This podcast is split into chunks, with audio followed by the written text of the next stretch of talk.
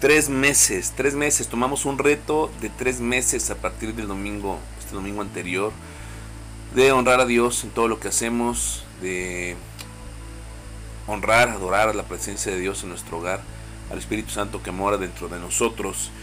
Y ayer meditábamos acerca de Hebreos 4.12 en nuestro servicio de jueves. Puedes encontrar en nuestra página en Facebook el servicio del día de ayer.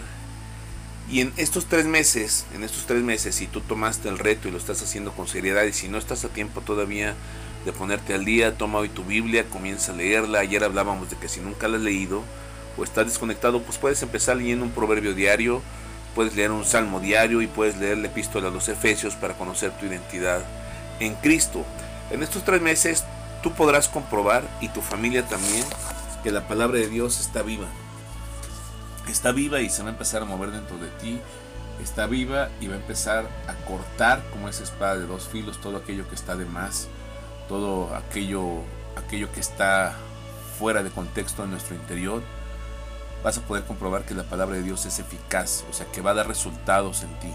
A veces no lo vas a entender, no pretendas entender todo lo que lees, ni te justifiques creyendo, o sea, haciéndote creer, perdón, que necesitas leer muy poquito no leer hasta que entiendas. No, tú lee, tú devora la Biblia en estos tres meses, pero te vas a dar cuenta que está viva. Y si está viva no depende de tu entendimiento para moverse dentro de ti. Si está viva no depende de tu entendimiento para que corte, penetre y, y, vaya alineando nuestras vidas. Es como una cirugía en la cual de repente nos quitan un tumor, por ejemplo, ¿no? o un absceso, para no ser tan, tan gravosos con el término, pues así es en nuestro interior.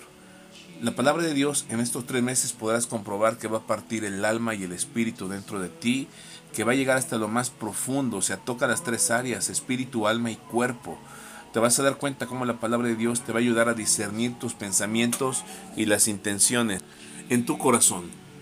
Vas a comprobar en tres meses cómo la palabra de Dios va a entrar tan profundo dentro de ti que te va a ayudar a distinguir básicamente entre lo que está bien y lo que está mal.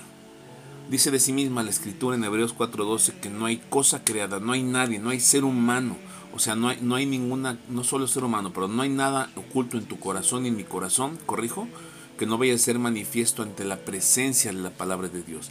Entonces, ¿quieres ser libre? Bueno, exponte a que la espada de dos filos y hablábamos ayer que la espada con la cual compara el escritor en esta epístola a la palabra de Dios era una espada, una espada que usaban los gladiadores, los, soldados romanos, una, una, espada que era mortal, que tan solo con 5 centímetros que penetrara en el cuerpo podía provocar la muerte.